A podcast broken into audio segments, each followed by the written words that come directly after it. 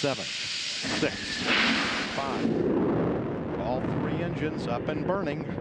Two, one, zero, and liftoff. Quise tener estas dos enseñanzas acerca de los extraterrestres. Cuando empecé a dar esta enseñanza la semana pasada, dije que si usted quería encontrar un extraterrestre, buscara un cristiano o una iglesia cristiana. Y no lo estaba haciendo de manera ofensiva, no es que nadie me ha preguntado eso, pero quiero aclararlo. Lo que quiero decir es que nosotros tenemos una ubicación y una identidad. Y a través de estas dos enseñanzas espero demostrarles que cuando usted se sienta que no es aceptado por este mundo y que no logra hacer un clic, es porque es extraterrestre. Y por eso tenemos que sentirnos orgullosos, porque así nos diseñó Dios en su propósito celestial. Caminamos por este mundo, pero no somos de este mundo. Por eso es que tenemos que entender que de alguna manera siempre va a haber una oposición del mundo contra nosotros, porque no nos movemos en el mismo espíritu. No es el mismo espíritu que opera en este mundo. Cuando usted habla de palabra mundo o se habla en la Biblia, es un sistema que se opone a Dios y a su palabra. Así que este mundo que se opone a Dios y a su palabra, obviamente va a estar en contra de los que estamos con Jesús y tenemos el Espíritu de Dios. Así que no se sorprenda cuando de alguna manera los cristianos nos sentimos incomprendidos. Yo diría que sería una buena señal que no nos comprendan. Ahora, con esto no quiero decir que seamos bichos raros, que es otra cosa. ¿Ok? Eh, no es que usted entra a una oficina, a un lugar y entra con una Biblia en la mano y comienza, alabado sea el Señor, bendigo a todos los que están presentes en esta oficina. Chuarabaraba, baja la malla, sube la valla y se... No, no estoy diciendo eso. Eso ya es una cosa extraña. Ahora, si el Señor le dice que lo haga, que Dios lo bendiga y lo acompañe. Yo no lo voy a hacer a no ser que me lo diga, pero lo que quiero decir es que nuestra conducta, nuestra forma de pensar y de vivir y, acomodarnos a este mundo, o todo lo contrario, el no acomodarnos a este mundo hace que nos veamos diferentes. Así que esto es muy importante porque esto, si lo sabemos identificar, es una extraordinaria y maravillosa condición. Somos extraterrestres más lindos que los marcianos de las películas y somos extraterrestres. Así que vivimos en otra dimensión. Es algo que tenemos que aprender. Vivimos en una dimensión espiritual porque así fue el diseño de Dios. Y enseñé que su fe y la mía crecerán y se desarrollarán en el tanto y en el cuando crezcamos en nuestra identidad, en el conocimiento de nuestra identidad y de nuestra ubicación en Cristo, porque cuando entregamos nuestro corazón a Cristo, tenemos un cambio de identidad y un cambio de ubicación. No nos damos cuenta porque no es un cambio de ubicación geográfica o material, es un cambio de ubicación espiritual que se manifiesta en lo material. Es un cambio de ubicación en lo espiritual que se manifiesta, se percibe en lo material. Es extraño porque el cambio es espiritual, pero se debe ver en lo material, aquí, en la tierra. Así que cuando usted y yo entendemos claramente quiénes somos y cuál es nuestra ubicación en Cristo, va a definir inmediatamente la forma en que pensamos, la forma en que nos vemos, hacia dónde caminamos y con quién caminamos. Todo eso se define en una sola decisión pero hay que conocer y dimensionar lo que Dios quiere con nosotros. Así que eh, determinamos también que nuestra identidad corre a través de varias vertientes. Número uno, un ADN. Todos nacemos con un ADN de una identidad previamente establecida. Esa identidad se refuerza o se deteriora, se determina, se construye o se desarma en el contexto familiar y se aprende también en el contexto cultural, pero nosotros añadimos algo más cuando nos convertimos en creyentes, en seguidores de Jesús. Ahora nuestra identidad y ubicación crece en el conocimiento de la palabra de Dios. Hay otro factor que no todos lo tienen. Así que ah, Jesucristo, después de haber hablado con Nicodemo, no voy a leer el texto, Nicodemo llegó y le dijo, Señor, sabemos que viene de Dios porque nadie puede hacer las cosas que tú haces. Era maestro, así que le explique, le dice, Nicodemo, es necesario nacer de nuevo. Y ahí aparecen los primeros elementos extraterrestres. Nacimos en la tierra, pero tenemos que nacer a un contexto espiritual y le dice que lo que es nacido de carne, carne es, pero lo que es nacido de espíritu, espíritu es. Te digo que es necesario nacer de nuevo, porque el que no nace de nuevo no puede entrar y no puede ver, ver y entrar. Usted no puede entrar a un lugar que no ve, primero tiene que verlo, aunque sea de manera espiritual. Así que no entendía mucho el muchacho, aún siendo maestro. Le dijo, tú siendo maestro, ¿no entiendes eso? Y dijo, no, no entiendo. Algo así dijo.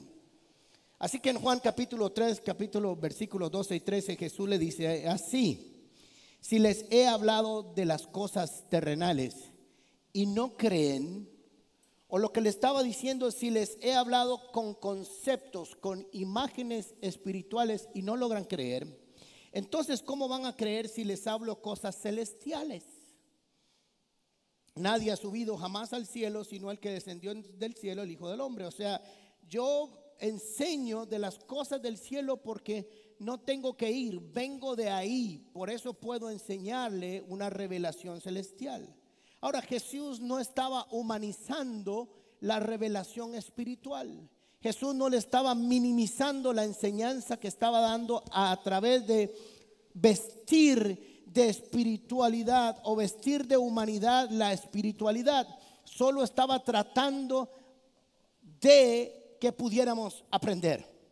El problema cuando nos encontramos con las enseñanzas espirituales que se manifiestan o enseña Jesús y su palabra a través de conceptos humanos, que es lo que nosotros conocemos, nosotros cometemos un error porque minimizamos el poder de la enseñanza. ¿Me están entendiendo? Como limito una verdad extraordinaria, divina, que no podría comprender si me la explican con un lenguaje celestial. Y Jesús toma la enseñanza de un bebé que nace de nuevo. Nosotros decimos, ay, qué lindo un bebé que nació. Qué corrongo, qué belleza. Pero eso tiene trascendencias eternas y celestiales y no podemos minimizarlas a un solo nuevo nacimiento. De tal manera que Jesús y las escrituras tratan de enseñarnos con conceptos que no son ah, cercanos para entender algo que está muy lejano en el concepto espiritual. Así que tenemos que ir aprendiendo de los muchos conceptos que aparecen a través de las escrituras para que nosotros podamos captar la identidad y la ubicación en el reino de Dios. Identidad y ubicación. Jesucristo dijo en capítulo 6 de Juan, las palabras que yo les hablo son espíritu y vida. Todo lo que Jesús habla es espiritual, aunque tenga ejemplos terrenales. No por eso deja de ser espiritual. Por eso hay muchas personas que no entienden y no comprenden las escrituras porque tratan de humanizar o darle carácter terrenal a conceptos espirituales que solo se expresaron con elementos naturales. Así que son espíritu y son vida.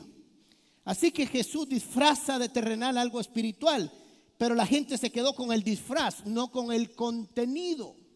Y es ahí donde nosotros tenemos que aprender. Así que voy a hacer rápidamente un resumen de lo que enseñé la semana pasada. Si usted no vio esta enseñanza, le voy a pedir por favor que más tarde o mañana en la noche en su carro, ya que puede bajar el podcast, vaya a YouTube, a Gente Paz, suscríbase ahí a ese canal, se suscribe y cada vez que publicamos algo le llega una publicación.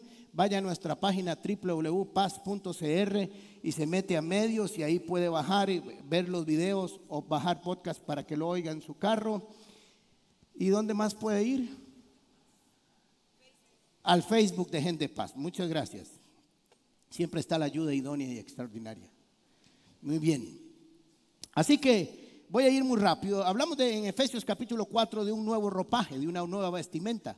Pero eso es un concepto espiritual tratado de explicar de una manera natural. Porque realmente venimos a Cristo y usted ahora recibe al Señor y lo recibe en su corazón y se arrepiente y llora y tiene una experiencia con el Espíritu Santo, pero sale con la misma ropa con que entró. Pero usted tiene que entender que en ese momento fue revestido de una nueva vestidura, de un nuevo traje, que no fue el mismo con que usted entró en su espíritu, salió con otro diferente. Eso es lo que Dios está viendo, está percibiendo en usted y usted tiene que creerlo, porque uno se viste o uno camina según su vestimenta. Hablando en el caso de las mujeres, no se sientan igual, no caminan igual, no salen igual del carro con un vestido que con el pantalón. O no caminan igual con unos tacones de 60 centímetros que con unas sandalias. Depende de cómo usted se vista, usted camina y actúa. Si anda con un maxi, una elegantísima, no va a venir a chapear el zacate aquí, obviamente. A no ser que esté haciendo un anuncio, una cosa así por el estilo. Pero según el traje, usted actúa. Así que tenemos que entender que tenemos una nueva vestimenta diseñada según Dios, según la verdad de Dios. Aparecimos también entendiendo que Juan capítulo 1, versículo 12 dice que ahora tenemos derecho de ser hijos. Voy a decir un concepto que es duro de entender, pero es una realidad bíblica. Si no lo dijera, les estaría mintiendo. Nos enseñaron y nos dijeron que todos somos hijos de Dios, hijos e hijas. Y tengo que decirle que eso no es cierto. Una cosa es haber nacido en la tierra y ser criatura de Dios y otra cosa es ser hijo e hija de Dios. Se es hijo e hija de Dios por voluntad de Dios primeramente, pero porque usted decide que quiere ser hijo de Dios. Dios no obliga a nadie a ser hijo. Es una decisión que usted tiene que tomar para desear ser hijo de Dios. Si no, sería algo, una dictadura donde usted nace, Dios le dije, le guste usted o no, usted es hijo mío, aunque no cree en mí. Me parecería algo injusto. Así que Dios dijo, yo los voy a hacer nacer en la tierra todos y todos tienen una medida de fe para que me puedan conocer. Todo el mundo tiene una medida de fe necesaria para conocer al Padre. Si no la quiere usar, eso es problema suyo y mío. Pero todos nacemos con una medida de fe suficiente para conocer a Dios. Así que en Juan capítulo 12 dice que cuando recibimos y aceptamos al Señor en nuestro corazón, se nos dio el derecho, la potestad jurídica de ser hechos hijos e hijas de Dios. Así que nacemos a una relación, a una nueva afiliación que no teníamos con un padre. Por eso Jesús enseña a orar el Padre nuestro y los judíos nunca habían orado a Dios como Padre porque no tenían ese concepto. Lo tenían como el Dios, el eterno, el inmortal, el sublime, el poderoso, el omnisciente, omnisapiente, pero nunca lo tenían como Padre. Jesús incorpora eso en el Nuevo Testamento a través de su sacrificio. También leímos en Efesios capítulo 4, versículos 30, que fuimos sellados con el Espíritu Santo. Un sello de garantía para el día de la redención. Si pudieran abrirnos así, podrían ver espiritualmente que hay un sello del Espíritu Santo para el día de nuestra salvación. En Romanos capítulo 8, versículo 14 aprendimos que no andamos acerca operando en medio de nuestras emociones y de criterios humanos, sino que ahora nos movemos bajo la dirección del Espíritu Santo. Los que son guiados por el Espíritu, estos son los hijos de Dios. Porque nadie puede ser guiado por el Espíritu Santo si no ha sido sellado con el Espíritu Santo. El Espíritu Santo hasta antes de conocer a Jesús lo que hace es convencernos de pecado. Usted es un pecador y tiene que arrepentirse. Mientras tanto, no puede ser sellado porque no es hijo o hija. Muy bien. En Colosenses capítulo 1, versículo 12 nos damos cuenta que ahora es lógico, es natural. Si soy hijo o hija, tengo derecho a una herencia. Entonces me dice que ahora somos herederos y coherederos con Cristo. O sea que todas las promesas y todos los bienes celestiales y todos los bienes espirituales nos pertenecen por herencia, porque Cristo es el primer heredero y nos hizo coherederos con Él. Nos hizo el primer hijo en la tierra y después nos afilió a todos como familia del Padre. Ahora tenemos una familia, una familia aquí en la tierra y una familia en el cielo. Y tenemos que aprender la cultura de esa familia para relacionarnos con eso. A veces no comprendemos eso, no dimensionamos que nosotros tenemos una nueva familia y que nos sentamos a cenar con el Padre, con el Hijo y con el Espíritu Santo. No funciona eso en nuestra mente, pero tenemos que creerlo porque cuando creemos eso, modifica la forma en que oramos, en que alabamos, en que nos conducimos, en que hablamos con la gente, en que pensamos, en que leemos las escrituras, en que tenemos actos de fe, en que cuidamos nuestra vida de santidad, como esposos, como esposas, como hijos, como ah, ciudadanos, etcétera, etcétera, porque nosotros pertenecemos a una familia real. Ahora somos reyes y sacerdotes todos. Todos somos sacerdotes, todos podemos ministrar la presencia del Padre a cualquier otra persona porque nosotros ahora le conocemos. Eso es extraordinario. Hemos nacido de nuevo, ya lo dijimos Ahora somos ciudadanos del reino de los cielos. No solo pertenecemos a la ciudadanía que tengamos, sino que ahora somos ciudadanos en el reino de los cielos. Y ahora aparece lo más extraordinario. Vivimos la verdadera y extraordinaria guerra de las galaxias.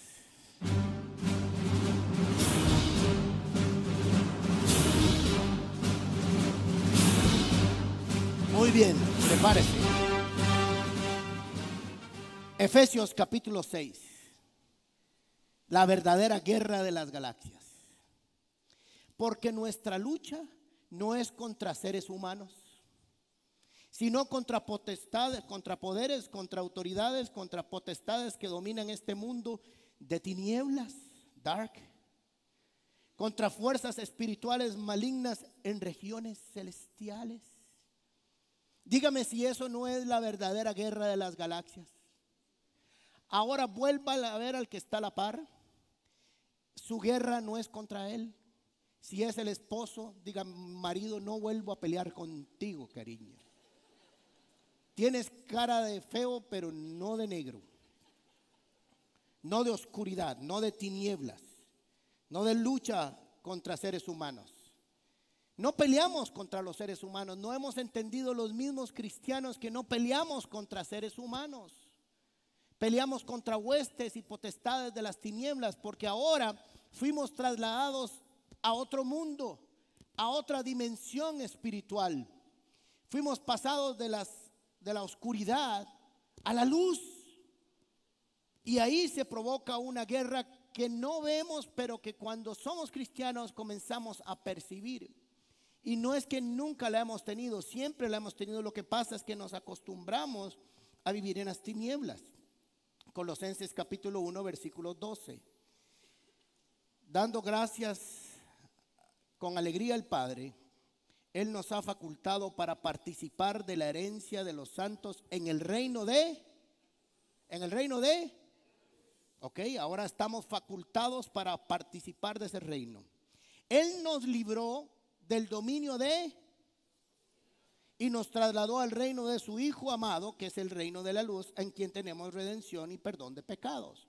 Ahora, cuando usted y yo vinimos a Jesús y reconocimos que somos pecadores y pecadoras y que solo Él nos puede perdonar y que Él fue la cruz por nosotros y fue en sustitución de nosotros. Éramos nosotros los pecadores, pero Él dijo, no vaya usted, yo voy a ir, yo voy a pagar el precio de sus pecados, mi sangre le va a limpiar de los pecados voy a redimirlo, voy a hacerle una nueva criatura. Cuando usted y yo aceptamos eso y lo creímos en nuestro corazón, o sea, en nuestra voluntad, inmediatamente no lo percibimos tampoco, pero inmediatamente fuimos tomados del reino de las tinieblas y trasladados, ubicados al reino de la luz, porque las tinieblas no tienen comunión con la luz, de tal manera que usted no podría comunicarse con el reino de la luz en las tinieblas. Muy sencillo. Así que para que pueda vivir y relacionarse con los que pertenecen al reino de la luz, el Padre, el Hijo, el Espíritu Santo, necesita ser trasladado de ese reino aquí. Por eso dice que nos fue quitado la venda de los ojos para poderla ver. Así que efectivamente nos encontramos que en una batalla, porque las tinieblas no quieren perdernos no quieren perdernos. A ver, no sé si usted le, le, ha tocado esta expresión con sus amigos. Con los míos, por lo menos, me tocó cuando dejé de andar haciendo loco y bebiendo guaro día y noche y el fiestón. Me dijeron, mis amigos, lo perdimos. Lo perdimos. Ahora sí, se nos pandereteó y lo perdimos. Es una expresión interesante de los amigos porque tal vez ya algunas relaciones no pudieron volver a ser igual, pero el reino de las tinieblas dice, lo perdimos. Así que ahora vamos a tratar de retomarlo para traerlo aquí a nosotros, para que no pueda relacionarse con la luz. Fuimos ah, facultados para participar de la herencia de los santos en el reino de la luz. Así que ya entendemos que no peleamos contra seres humanos. Por eso usted se equivoca cuando tiene conflictos humanos y pelea con estrategias humanas, como el chisme. Hmm. Por dicha que eso es en otra iglesia, porque aquí no hay ningún. Para la gloria del Señor. O las ofensas, o los insultos, o los gritos o el enojo, o el rencor, o la ira, o el sacado de clavo. Y muchas otras cosas más. Esas son estrategias humanas. Porque nosotros no peleamos con armas humanas, sino con armas espirituales. Y entonces viene alguien y me ofende. Y entonces eh, con las armas que yo trabajo son las que trabaja mi Dios. Entonces voy a mi cuarto y comienzo a orar y le digo, Señor, bendice a este que me acaba de ofender. Porque lo amo. Lo amo a matar entre todos después, pero, pero eso es otra cosa. Esas son armas espirituales. Y si tenemos que poner la otra mejilla, la ponemos. Porque esas armas no las entiende este planeta. Pero en el reino de los cielos nos enseñaron a que no hay mejor arma que la palabra de Dios utilizada correctamente. No es un arma física, es una espada que va hasta lo profundo y vuelve a salir y produce sus efectos. Así que tenemos que entender que nos vestimos de manera extraña espiritualmente para pelear una batalla que no se pelea con fuerzas humanas. Por eso cuando usted pelea con fuerzas humanas se desgasta. Estoy cansado, qué cansado este problema que tengo, tantos años y no salgo. Sí, hay algunas batallas que son largas, pero le recomiendo que comience a pelearlas con las armas de Dios y verá cómo no se cansa, porque el que pelea por nosotros es Jehová, que va como poderoso gigante, como poderoso guerrero, destruyendo a nuestros enemigos, de tal manera que usted lo único que hace es que levanta sus manos y adora al Señor, y Él enviará al ejército que tenga que mandar a cumplir su cometido. Así que es necesario que lo entendamos. Segunda de Corintios capítulo 10 versículo 13. Otro concepto de ubicación. Aunque vivimos en el mundo, aquí en la tierra, sistema que se opone a Dios, no libramos ah, batallas como lo hace el mundo. Las armas con que luchamos no son de dónde, sino que tienen poder divino para derribar fortalezas, porque peleamos contra conceptos equivocados de Dios. Sino que tienen el poder divino para derribar fortalezas, destruimos argumentos y toda altivez que se levanta en contra del conocimiento de Dios y llevamos cautivo todo pensamiento para que se someta a Cristo. Nuestra gran batalla espiritual no es contra lo que nos hacen, es contra la que la gente piensa acerca de Dios y por carambola estamos incluidos nosotros. Yo le voy a decir algo es muy sencillo. No hay argumento que valga contra el testimonio.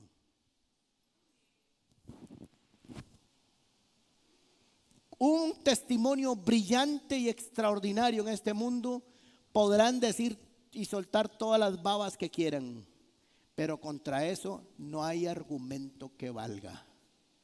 Cuando de pronto la mamá y los hijos dicen, ¿y quién es ese señor que está sentado en la mesa hace un mes? ¿Qué le pasó a mi mamá? ¿Qué lo picó? Ya yo entiendo que mis oraciones por 10 años comenzaron a funcionar. Porque aquel hombre comienza a ser, o aquella mujer, violentos, agresores, comienzan a tener dulzura y amor en la casa. O comienzan a ser honorables, honestos y comienzan a llevar una vida de rectitud. También. Contra eso no hay argumento que valga. Si usted es cristiano y es el empleado más malo del lugar, por favor no lo diga. Diga que es, no iba a decir otra religión, diga que es ateo. Y hasta que se vuelva el mejor empleado del mes, diga, ahora sí, ya me convertí. Me convertí en buen ciudadano, buen empleado. Que la foto de los cristianos sea la que sale en la puerta como el mejor empleado del mes.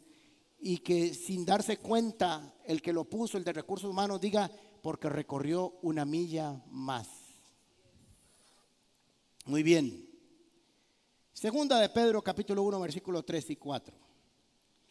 Todas las cosas que pertenecen a la vida y a la piedad nos han sido dadas por su poder o divino poder, mediante el conocimiento, conocimiento de aquel que nos llamó de su gloria, por su gloria y excelencia.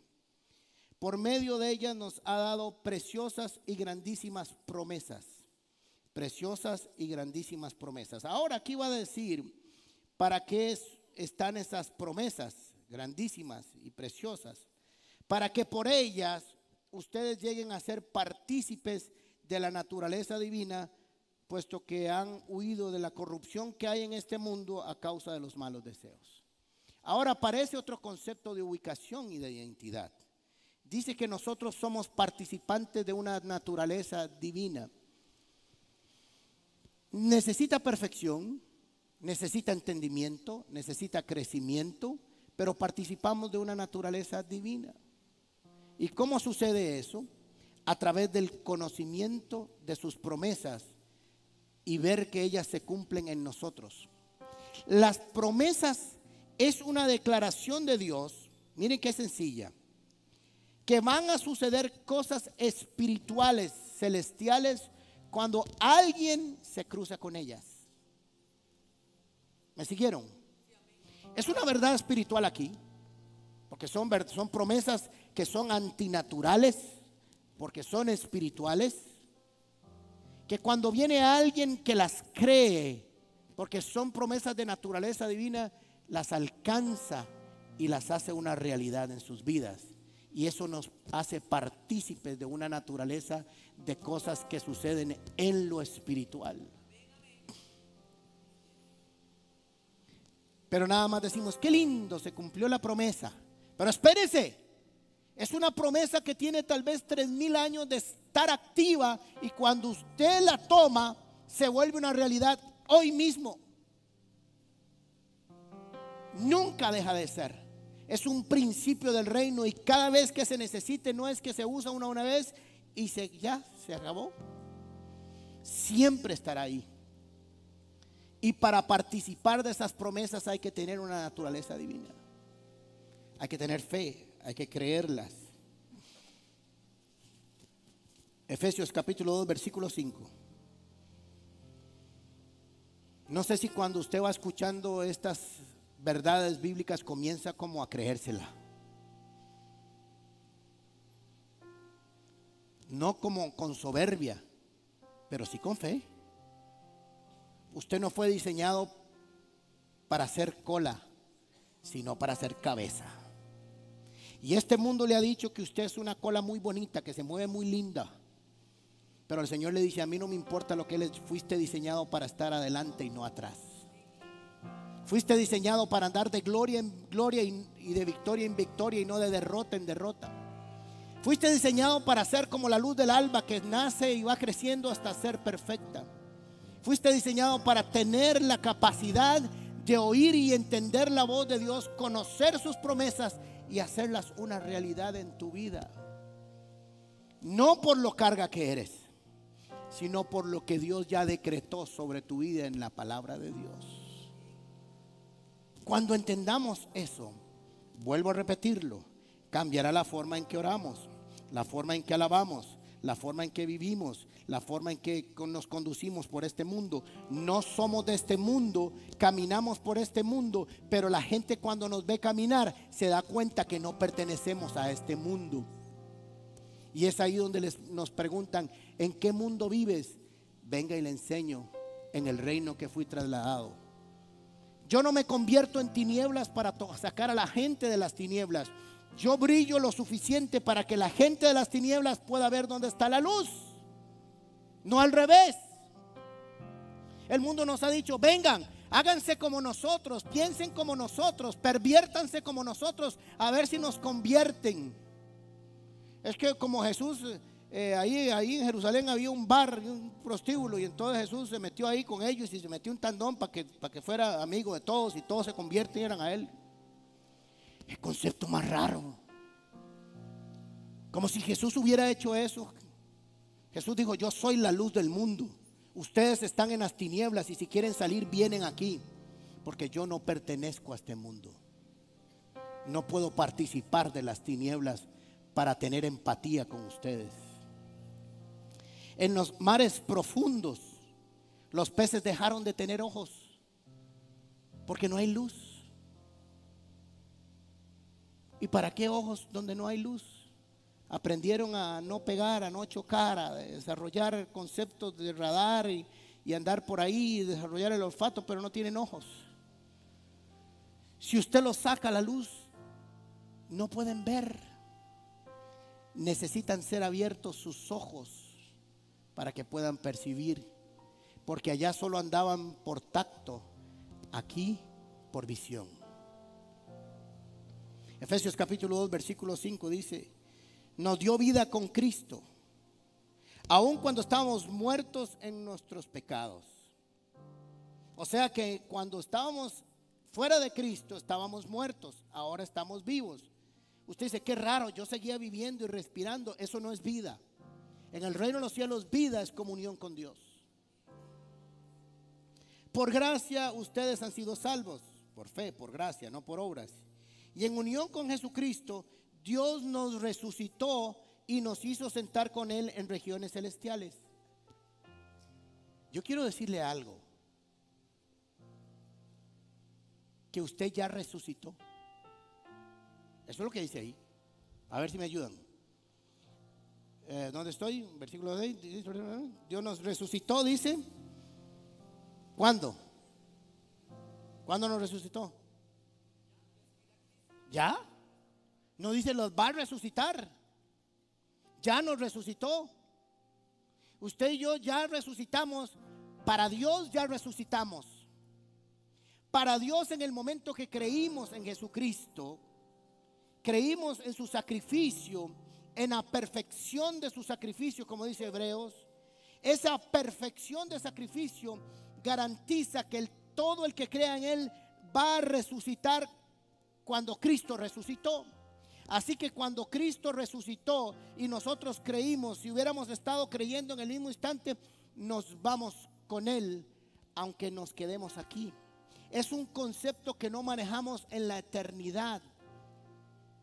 Usted y yo un día seremos resucitados físicamente, pero desde el punto de vista de Dios, ya la resurrección está hecha, solo necesita un tiempo para que se haga efectiva. Usted es un resucitado. Eso dice ahí. Y además nos hizo sentar con Él en lugares religiones, de regiones celestiales. Usted puede estar sentado ahí en esa silla. Pero Dios ya lo ve a usted sentado a la par de Cristo. Porque Él no necesita el tiempo para que se cumplan las cosas. Él solo decreta que las cosas ya son. Y es algo que nosotros no podemos manejar en el tiempo y el espacio. Cuando usted creyó, cuando yo creí, Dios lo llevó a usted, lo resucitó, lo sentó en la gloria de su Hijo Jesucristo y le dijo, ya estás aquí, vive en este mundo como alguien que ya se sentó allá. Solo necesitamos que se cumpla un tiempo para que te vuelvas a sentar en el lugar que te pertenece. Nada más. No dice nos va a sentar, nos hizo sentar. Cuando Jesucristo se sienta, nosotros ya estamos sentados. Por eso nuestras oraciones y nuestra fe, cuando entendemos esta identidad y esta ubicación, nos permite pensar como alguien que ya está sentado en el trono o en una silla donde Jesucristo reina. Colosenses capítulo 3, versículo 1. Miren cómo lo vuelve a confirmar. Ya que han con Cristo. Ahora miren cómo funcionan los tiempos en las escrituras. Como ya hemos resucitado, usted ya resucitó, ahora es una persona que revivió o que nació de nuevo, hay una resurrección que está en usted. Dice, busquen las cosas de arriba, donde está Cristo sentado a la derecha de Dios. ¿A dónde nos sentaron a nosotros? En lugares celestiales con Cristo. Ahora Colosense nos vuelve a decir, ahora que han resucitado, piensen como resucitados, no como muertos. Un resucitado no puede pensar como un muerto porque ya está vivo otra vez. Así que concentren su atención en las cosas de arriba. La razón es muy lógica. Porque venimos de ahí por fe. Ya fuimos sentados a esos lugares. Nos devolvieron para que viviéramos con alguien que ya tiene una mentalidad del reino. Que tiene que caminar por este mundo para dar testimonio que por fe usted ha sido ubicado en el reino de los cielos. Así que me pongo mi atención y mi concentración en las cosas de arriba y no en las de la tierra. Porque las de la tierra no me pertenecen porque no soy de este mundo. No pienso como este mundo, no pertenezco al reino de este mundo, no me han vestido como este reino, como este mundo, me han dado una mente que no es de este mundo, mi padre no es de este mundo y cuando yo resucito los resultados no viven en este mundo. Todo lo que tiene que pasar para entender la obra de Jesucristo entre nosotros. Los problemas, las circunstancias de la vida, ¿qué representan? Cuando de todos modos al final del camino todo eso queda derrotado y vencido por la obra de Jesucristo. Pues ustedes han que a su vida y está escondida en Cristo, en Dios. Aquí dice que yo ya morí. ¿A qué? A este mundo. Cuando usted se enfrente con el pecado, usted tiene que tener este, esta forma de pensamiento. Mire pecado. Te voy a decir algo. No puedo reaccionar a favor tuyo porque yo ya morí a eso. El que tenía comunión con el pecado se palmó. Y el con el que estás tratando es con una nueva criatura que piensa de la manera en que piensa Dios. Y dice que yo puedo darte por derrotado si pongo mi confianza en Él. Y no negocio, digo, ¿será que esto, esta mujer que me mandó el Señor es una bendición de Dios? Qué linda la creación de Dios, ¿verdad? Así que cuando ah, con Cristo en Dios, cuando Cristo, que es la vida de ustedes, se manifieste, entonces ustedes también serán manifestados con Él en su gloria. Habrá un momento donde todo se manifieste. Vean qué extraordinario. Y todo lo que hemos leído se manifestará en nosotros también. En un segundo.